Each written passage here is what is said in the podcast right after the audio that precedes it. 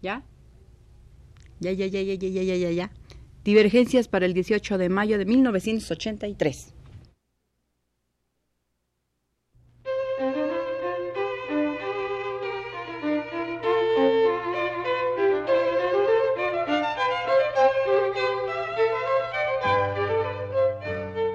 Divergencias.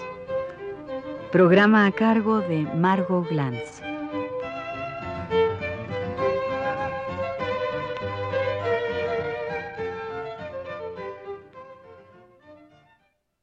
El caballero Casanova regresa.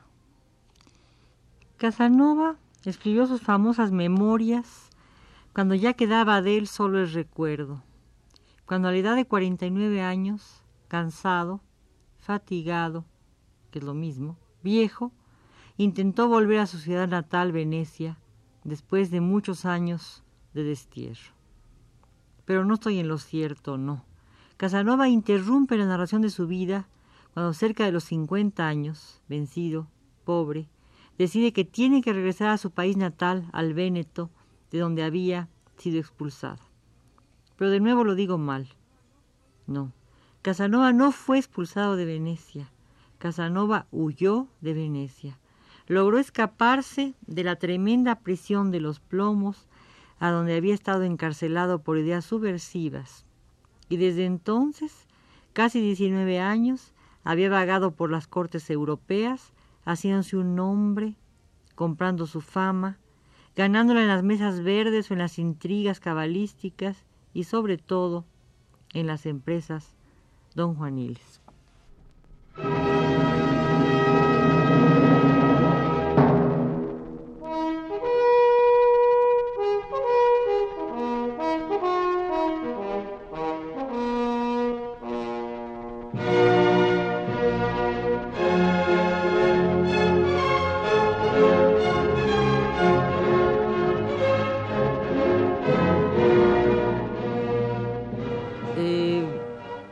Casanova, que se decidió a escribir sus memorias porque ya estaba viejo y porque ya parecía que no tenía mucho que hacer. Las detiene en el momento en que va a regresar a Venecia, ya lo decía. Y en ese momento lo toma Schnitzler. Schnitzler, que escribió tantas obras tan importantes, por ejemplo, a la cacatúa verde, la ronda, la señorita Elisa y muchísimas otras cosas más. El regreso de Casanova es quizás una de las obras más impresionantes de este escritor austriaco, porque leyendo con un cuidado inmejorable las memorias del don Juan de, de Jacobo Casanova, logra definir una realidad tan perfecta que surge de las entrelíneas del propio escritor. Me explico. Casanova se interrumpe cuando su vida llega al medio siglo, cuando viejo y malhumorado, como lo decía, enfermo, pasa largos años, catorce exactamente, como bibliotecario del conde de Wallstein en el castillo de Dux, un castillo terrible, donde solo tiene que ser bibliotecario y donde el pobre, eh, pobre este, Casanova muere eh, porque está enterrado en vida. Ya decía yo que Arthur Schnitzler lo toma en ese momento. Espía al caballero, advierte su desesperanza, su desesperación, lee minuciosamente sus memorias, advierte sus fallas, su tremendo egoísmo, su vanidad. También haría lo mismo fascinado y mucho más tarde Fellini. Y completa su vida, o al menos añade a su vida una aventura más tan sobrecogedora como las que decoran las largas y amenas páginas de las conocidas memorias del, veneciano. El veneciano cuenta sus historias rápidamente, como las había contado en otro tiempo, no sus propias historias, sino las historias de la comunidad, eh, Boccaccio, es decir, cuenta rápidamente todo lo que va pasando, cuenta la anécdota y no se detiene en explicar sus propios pensamientos, apenas los más necesarios para eh, poder anudar la intriga. Schnitzler, aprovechando toda la psicología de Casanova que está implícita en las memorias, anuda una sola intriga, la última, el regreso de Casanova, que es sobrecogedora y que forma parte de alguna manera, aunque sea completamente inventada por Schnitzler, de la vida del propio memorialista. Es decir, insisto, en que Schnitzler ha eh, tomado, se ha alimentado de lo que Casanova dice y ha logrado percibir toda una serie de elementos en la actuación de Casanova que definen una psicología y una forma de actuar, con lo que él inventa una nueva anécdota, una nueva aventura, lo hace regresar justamente en el camino hacia, hacia el Véneto, para que parezca que es una cosa totalmente contada por el propio Casanova y que podría aumentarse a sus memorias, aunque si se aumentara sería una especie de eh, recolección, de, redefinición de lo que es el propio Casanova y de esta manera nos deja eh, con una figura mucho más completa, mucho más total. Es como si dijera Borges que eh, Casanova crea a sus precursores en Schnitzler, como Kafka creó a los suyos.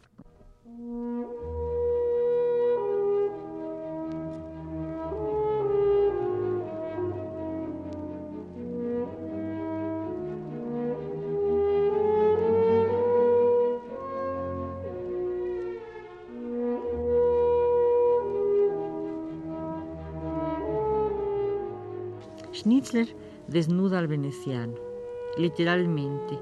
No podemos olvidar en este regreso de Casanova la escena cumbre en la que el caballero de Sangal, nombre que él mismo se impone, tira la capa de su rival que ha llevado puesta para suplantarlo en quizá su última aventura amorosa y acepta el duelo que aquel le propone.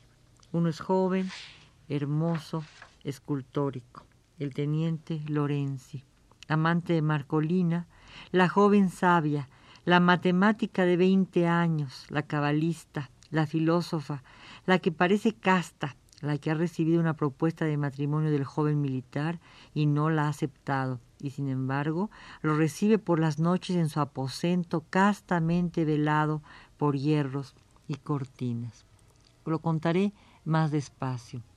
Casanova llega a una pequeña propiedad donde vive un antiguo amigo suyo con una antigua amante a los que él ha salvado dándoles dinero para que tengan para su dote y se casen. Con ese dinero y con esa dote se han casado, han tenido hijas, varias hijas, una de las cuales seducirá Casanova de una manera violenta y, agresiva, y luego eh, han logrado comprar una propiedad y les ha ido bien y siempre se han quedado con el deseo de ayudar o de eh, agradecer a Casanova la ayuda que él les había proporcionado en un momento fundamental de sus vidas. La amante espera que regrese para volver a tener una relación amorosa con él, pero él no tiene el menor interés en ella y se enamora violentamente, terriblemente, con una violencia inusitada, más que las que ha tenido siempre, porque tiene 49 años y está a punto de perecer porque es pobre, porque es este está vencido, porque ya no tiene posibilidades, se enamora de ella terriblemente y sobre todo porque es una joven, además de bella, con pretensiones de castidad, invulnerable y además inteligentísima, muy sabia, una joven matemática, lo que en aquel tiempo era verdaderamente extraordinario.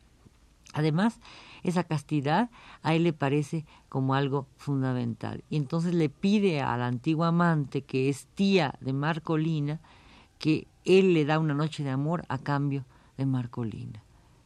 Eh, sin embargo, nadie se le entrega, sino el joven Lorenzi, que es en realidad el amante a quien ha desdeñado como esposo Marcolina y que sin embargo recibe en las noches de amor. Nunca sabe uno perfectamente por qué Marcolina ha decidido no casarse y sin embargo recibe al joven en las noches.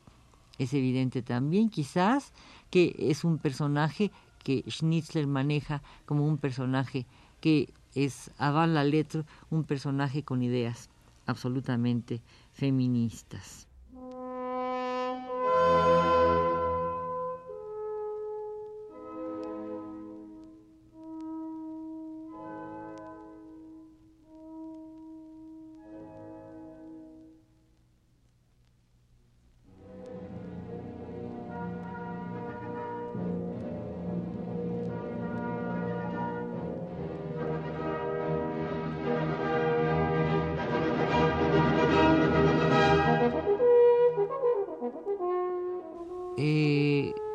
Casanova se enfrenta a un rival hermoso, joven, bellísimo. Marcolina lo desprecia, pero en una deuda de juego, Lorenzi pierde todo el dinero y ha dado palabra de honor de dar ese dinero al, marqués del cual eh, al marqués de, cuya esposa él fue amante y que le tiene una violencia enorme. Ese marqués le exige dinero y Casanova decide darle el dinero que tiene, que ha ganado también en el juego, a cambio de Marcolina. El joven Lorenzi le presta su capa, eh, Casanova se desnuda, se pone la capa, Marcolina no la conoce, no lo conoce, se ponen toda la noche juntos, Marcolina no se da cuenta que es Casanova, Casanova se queda dormido, sueña, piensa que ha vuelto a ser joven, y Marcolina lo descubre a las 7 de la mañana cuando se da cuenta, gracias a la luz del día, que es un viejo. Y lo único que le dice es eso, viejo, y Casanova se siente terriblemente mal.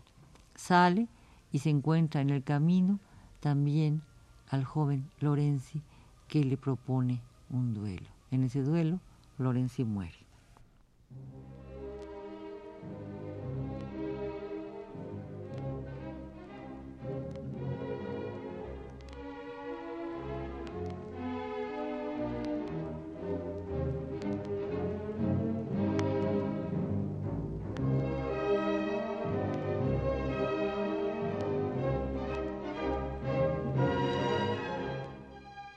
Lorenzi es el joven, el rival es Casanova, flaco, vencido, con el cuerpo desvencijado, con las arrugas en la cara, con la crápula viva como enseña de sus largas y curiosas aventuras. Casanova, como decía yo, ha comprado a Marcolina por dos mil ducados que el joven Lorenzi debe en el juego al marqués de Chelsea, a su vez rival del teniente, porque éste ha sido amante de la marquesa. Y aquí no para el enredo. Casanova ofrece los dos mil ducados si el teniente le presta la llave del jardín que conduce al cuarto de la bella, la llave y la capa, pues el caballero llegará desnudo, envuelto en la prenda del amado para engañar a la amada. Marcolina cae en la trampa y, como decía yo, pasa la noche en brazos de su amante, sin sospechar que es Casanova. Y Casanova se duerme en sus laureles y sueña en la juventud perdida, en el amor apasionado de Marcolina, hasta que el sol de la madrugada de un verano cualquiera, en una finca cercana a la ciudad de Mantua, le ilumina la cara y el cuerpo al caballero, y la infortunada joven comprende con quién ha pasado la noche y la traición de la madre. Pero aquí lo dejo hasta la próxima sesión, que será el próximo miércoles. Muchas gracias.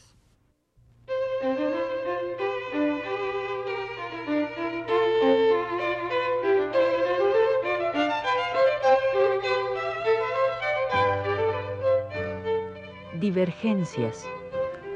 Programa a cargo de Margot Glantz.